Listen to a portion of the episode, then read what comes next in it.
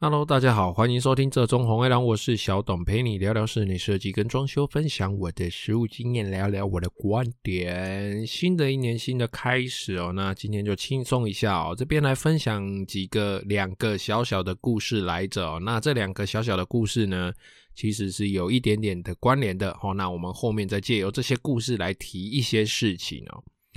那今年呢、啊，一开工哦，见面呢，我就要先面对四位业主哦。那这四位业主还不包含去年年底未完工的一些工程哦。哈，这四位新的业主呢，有准备要验屋的啦，哈，然后有准备要设计的，有正在设计中的。那其中一位，第四位最特别的呢，就是我自己的死党哦，我的好兄弟，他买了房子了哦。那去年年底哦，快快接近跨年的时候。哦，买了房子，那那个时候开始画图嘛，我就用了自己的闲暇时间哦，然后就也不收费嘛，哦，这自己的好朋友就不用说了。那我们有多熟呢？哦，我们到底有骂及到什么样子的程度呢？哦，我们大概从高中就认识到现在了，哦，那也十几年去了。那在那个没有智慧型手机的时代呢，其实大家就是打个电话约出来，然后在咖啡厅、在绿盖、在那种喝饮料的地方，哦，聊到人家关门。然后呢，我们就会人家关门之后打烊之后呢，我们就会走路或者是牵着自己的摩托车到路边哦，然后再继续聊天，聊到天亮再去吃早餐，然后才回家这样。那在有智慧型手机跟社交型软体之后啊，其实我们彼此在那个时代也都慢慢的渐渐有了自己的家庭，哦，但是其实我们都没有中断过联络。哦，就是甚至到我们结婚啊，到我们彼此的老婆、彼此的另一半哦，还是说那种有分手的啦，或者没分手，其实都认识哦。然后大家也知道嘛，其实我们这种男生所谓的联络呢，大概就是讲一些狗戏杀的啦，然后就没什么正经的，然后或者是在我们自己的的群组，在我们自己的社群里面传一些就是网络上的一些美女性感照、露奶照之类的，然后靠北一下工作，或者是路上遇到了三宝。等等等等，或者是我们自己的兴趣，像我们会玩玩车嘛，然后露露营之类的。但是啊，真正遇到事情的时候，大家也都知道，除了家人之外哦，我们这群死党兄弟大概会是第一个跳出来挺的哦。所以我的朋友买了房子之后呢，当然第一个他就会先找我们嘛，好，那就就先来搞这些事情了。那大家也都知道，其实不管男生或是女生哦，如果你们有了朋友之后呢，哦，就是可能他是从你的国中、高中，甚至是更久以前就认识的，那一直保持友情到现在出社会哦，到现在，尤其是男生哦，就会更懂我在说什么哦，就是这种情感。所以啦，这种情感哦，这种交情来说，什么设计费、顾问费，当然就直接免单哦，免啊，没得收诶哦，那。画图嘛，我们该画的还是画了，不过我还是会跟他说，有些图我就会画的标示的比较没有这么的清楚，因为毕竟这一份图只要现场的师傅看得懂，那这些东西是你们要的哦，做出来的东西是你们要的，这样就好了。毕竟他也是想要节省成本嘛。哦，那在现场施工的方面哦，在现场施工管理啦、工资啦、材料啦、成本啦，它绝对会是以相当贴近成本，甚至就是成本。的价钱就能够完成，但是呢，在这之前呢，我还是写了一份预算评估表给他哦，然后都帮他做了，我个人觉得算是相当完善的预算评估跟项目评估，才决定动工。那其实不会延哦，其实也不能，我刚刚为什么会说就是是是贴近成本，而不是就是成本呢？因为哦，他其实是还是必须付出这个总工程款的一成给现场的管理者。那当然，现场的管理者其实绝大部分还是我在管理，毕竟是我自己的朋友嘛。可是呢，其实我就会委托哦，比如说我很忙的时候，我现在同时要应付那么多业主，我就会在我很忙的时候，可能就会指派几个我比较信任的师傅哈，拿去帮忙我管理。那当然这一部分哦，比较包含风险啦，哦，然后帮我管理这个师傅啦，哦，然后或者是比如说一些便当啊等等的一些支出。当然就是从这一层这个工程款一层里面去支出。那当然啦、我这个好朋友他付出了所谓的总工程款，好，其实就是成本啊，他其实就是以成本计了。跟一层的你说是服务费也好，或者是管理费也好，哦，这随便你怎么说，其实他总共就是付出了这么多钱总工程款，但其实这是等于我们的成本以及所谓的一层的，你要说是服务费。或是管理费也好的这个这个价钱哦，那有人就会问啊，好啊，你收的那么便宜，你基本上可以说你只多收了一层，好，那这一层可能还是虚的哦，你实际上可能还是得呃支出非常非常多的花费哦。那就会问我说，那你拿什么东西来保固？我告诉你，我拿的呢就是我们十几年来不计较的友情，还有我们之间的默契。当然，如果你要这么做的话，有的人就会说：“哎，不要做认识的人的工作，都会打，认为怕拍感情啊，哦，那个感情都会变差，哦，可能会因为这样吵架。”所以啊，建议如果你不是我，或者是呃，就算你有这种朋友，那你也是他两肋插刀的兄弟，或者是你亲戚刚好是这个行业，我也不建议你轻易尝试，除非你们相当相当的有默契哦。不然我就说了，连我这位朋友呢，我都必须再跟他加收一成的费用的这个支出哦，来来应付一些难以控制在工地必然会发生的事情了。那怎么还会有人相信哦？别人把报价报的便宜，但是他还能够再更便宜哦？那你就想说，这个报价能够便宜再便宜，他到底是把什么鬼东西抽掉了？怎么能够这么轻易的呢？就是用嘴巴说说，然后呃，业主不自己去评估就签约就下单，然后施工付钱，这样贪秀嘛，哦，就贪心嘛，哦，想要便宜嘛，被骗就是活该，哦，不懂就要问嘛，那你不问，哦，然后又硬要自己来，那当然就被卡油啦。那为什么要讲以上这个小故事呢？其实主要有两个原因哦，就是。其实最大原因是我在过年期间呢，我收到了一位我们收听节目的朋友，哦，他其实寄了一封 email 来，那这这封 email 的里面资讯量相当相当的庞大哦，那他其实来信问这方面的事情呢，其实就是主要他遇到装修蟑螂，而且蛮严重的，我个人觉得蛮严重的，因为金额不算高，以这种案子来说不算高，但是他已经付出去大部分的金钱了，可是现场呢，还是非常非常的糟糕，可以说是进度一成以下吧，百分之百分之十以下，可是他就已经付出六成的工程款了。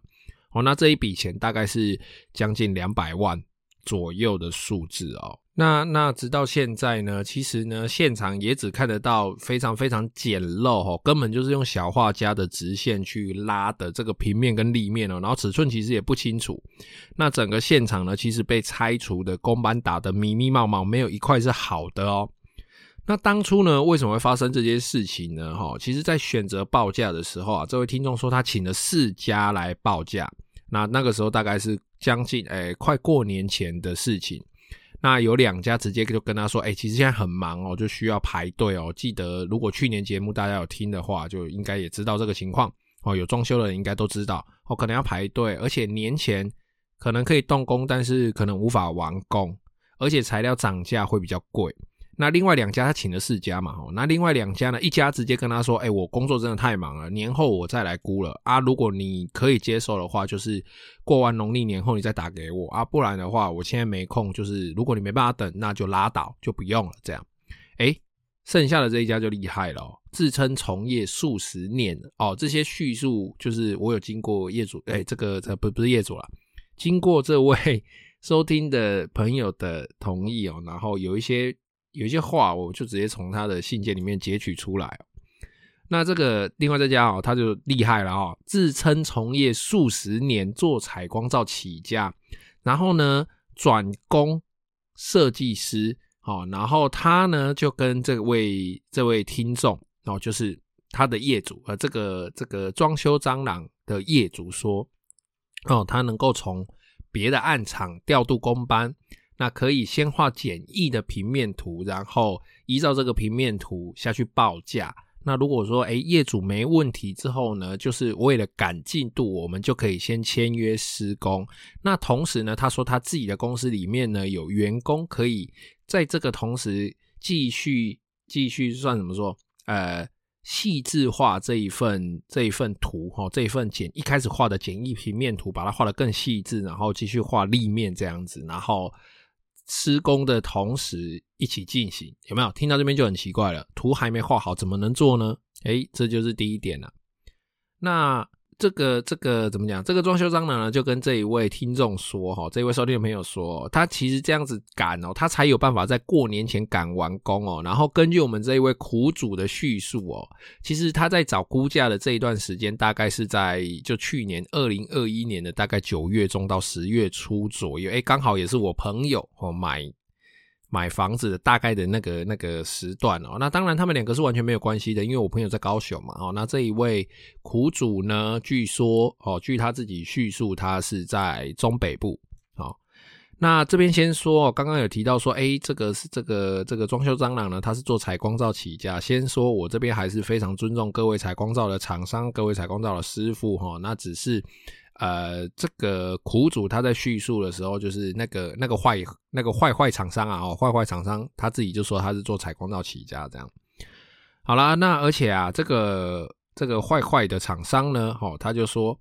呃，他呢材料报价的部分啊，因为他是大咖料商啊，手骨非常粗哈，所以呢，在还没涨价的时候，他自己就已经有仓库囤货了。所以啊，他可以用涨价前的价格来卖给业主，不受不受这波涨价哦，材料涨价的影响，所以你的材料会买的比跟人家更便宜。然后呢，工人哦，这些工人这些师傅的工资也因为长期配合，所以都是最经济实惠、便宜的。那其实我大概看那个信件，看到这边哦，这样子自己这样看一看、听一听哦。其实呢，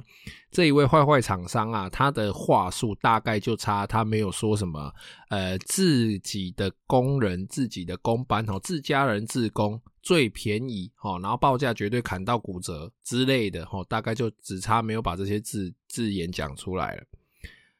好了，哦，那这位收听的朋友呢，他其实也他自己后来其实也有点后悔，他觉得他鬼遮眼哦，就说说平常都有在听我节目，但是怎么还会还是会这样？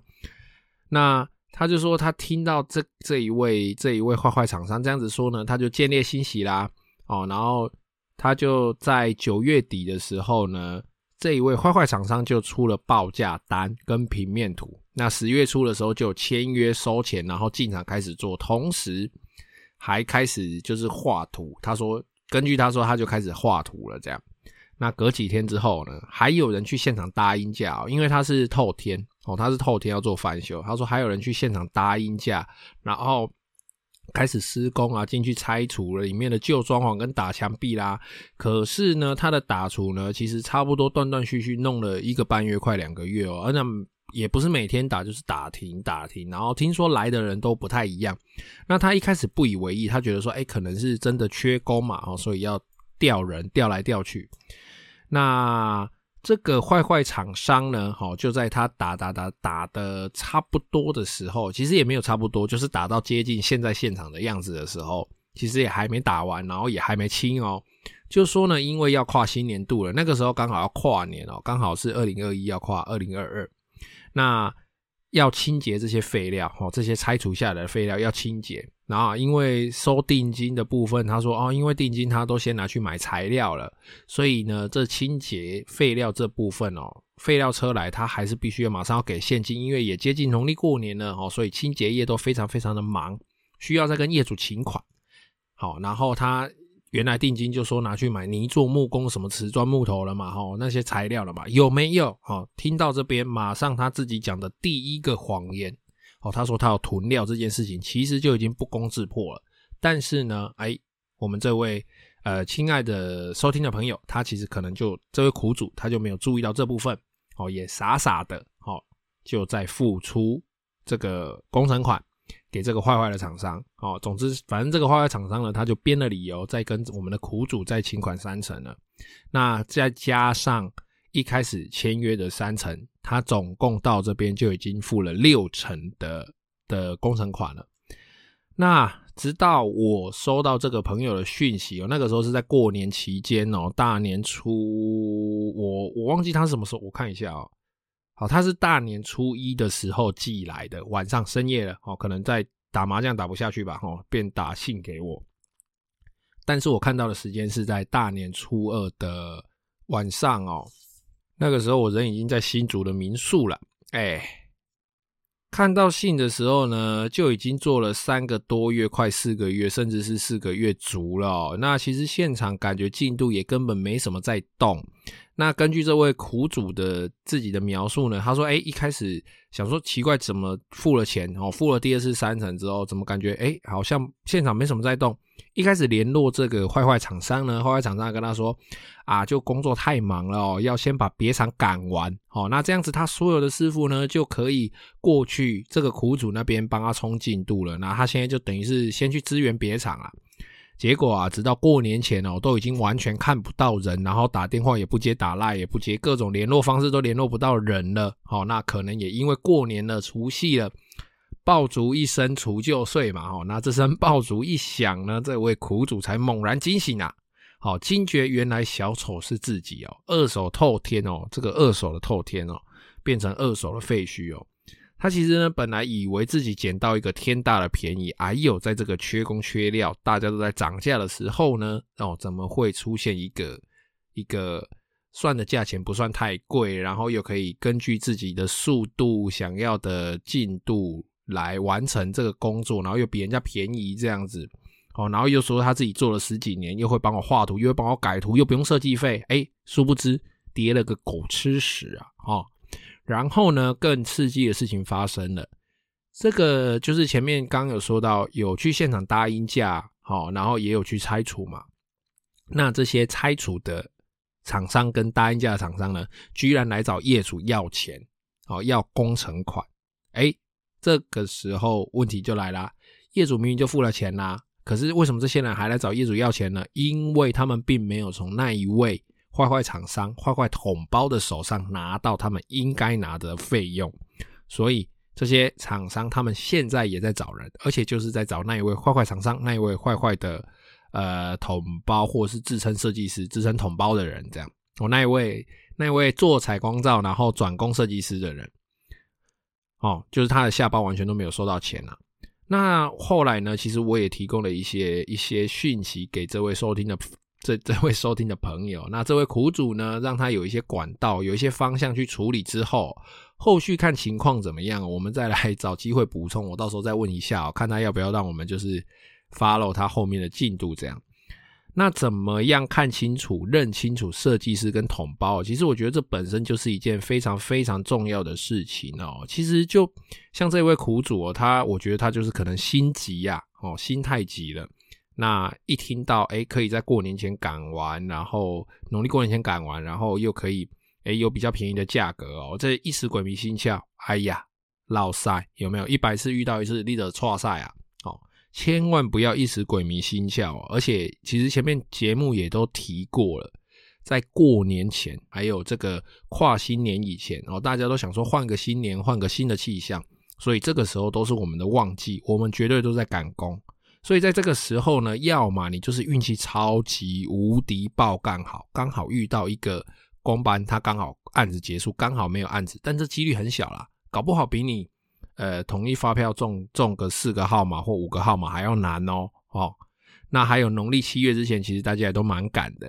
尤其是现在这一两年来哦，房地产的这个市场热络，大家都要装修，哦拜托，谁的手上没有一两个案子？拜托你夸我干他。一个过年过完一开场就是先面对四个新的业主，哎，去年的还没做完呢，好，况且那是一个呃大概三楼，然后四十年的老透天哦，他居然能够在九月中到九月底这个期间就已经出完图，然后报完价，我觉得其实是相当相当的有实力啊！哦，我觉得我自认我是做不到这个这种程度了哈，短短的两个礼拜，包含。呃，讨论包含画图，包含报价，这么短的时间内就能够搞定业主要的方案了，我真的觉得他就是练武奇才啊，哦，相当厉害啊，我自叹弗如啊。好了，那借由分享这个故事呢，其实就是要提醒大家哦，在在最近这些诶这个房地产热络的时候，大家手上诶买了房子之后想装修嘛，千万不要心急，绝对不要心急哈，好好找，慢慢找，停看听，才不会把你。辛苦钱的这些积蓄哦，全部拢撒去边了水来对，这样好了。那另外一件事情呢，就是刚好嘛，刚提到的我的这个好朋友的这个案场呢，其实因为它的制作上呢，我们沟通上算非常非常的顺利哦。那制作上也比较简单哦，它的流程其实算是泾渭分明啊，哦，该是泥作就是泥作，该是水电就是水电，算是比较简单的，而且分工啊是相对清楚的。好，所以呢，这阵子啊，我的 IG 跟脸书上呢，就会不定时分享我朋友的工作流程哦。因为我做的之前呃，甚至是其他的案子，其实都不是很方便分享。但是毕竟这个朋友，我画图不收钱，呃，施工收成本啊，收个管理服务费来来支出那些什么便当啦、有的没的这样子，好，等于是没赚他钱。那我就跟他说，就请他让我稍微拍个照，可以分享给大家。那。其实呢，这个这些工作流程呢，可以让没概念的人，如果你是业主哈，如果你没有概念，哈，来 follow 一下，你可能会更有概念。说，诶，我家如果要翻修、要装修的话，那大概会是什么样子的流程？那如果你是同业的话呢，我们也可以来切磋切磋啊，可以大家一起来讨论一下怎么做会更好。那有兴趣的人呢，就可以多多参考，而且也欢迎大家互相指教。好啦，那时间过得很快哦。这过完年后的第一集哦，又录了二十几分钟，二十分钟了，二十分钟出头了。好，那今天的节目啊，就先到这边哦。有任何问题呢，欢迎加入我的 IG 或是脸书，搜寻这中红卫狼私讯我。如果你是 Apple Podcast 的用户呢，也欢迎在评论区留下你的问题，我会非常乐意为你解答。谢谢各位的收听，拜拜。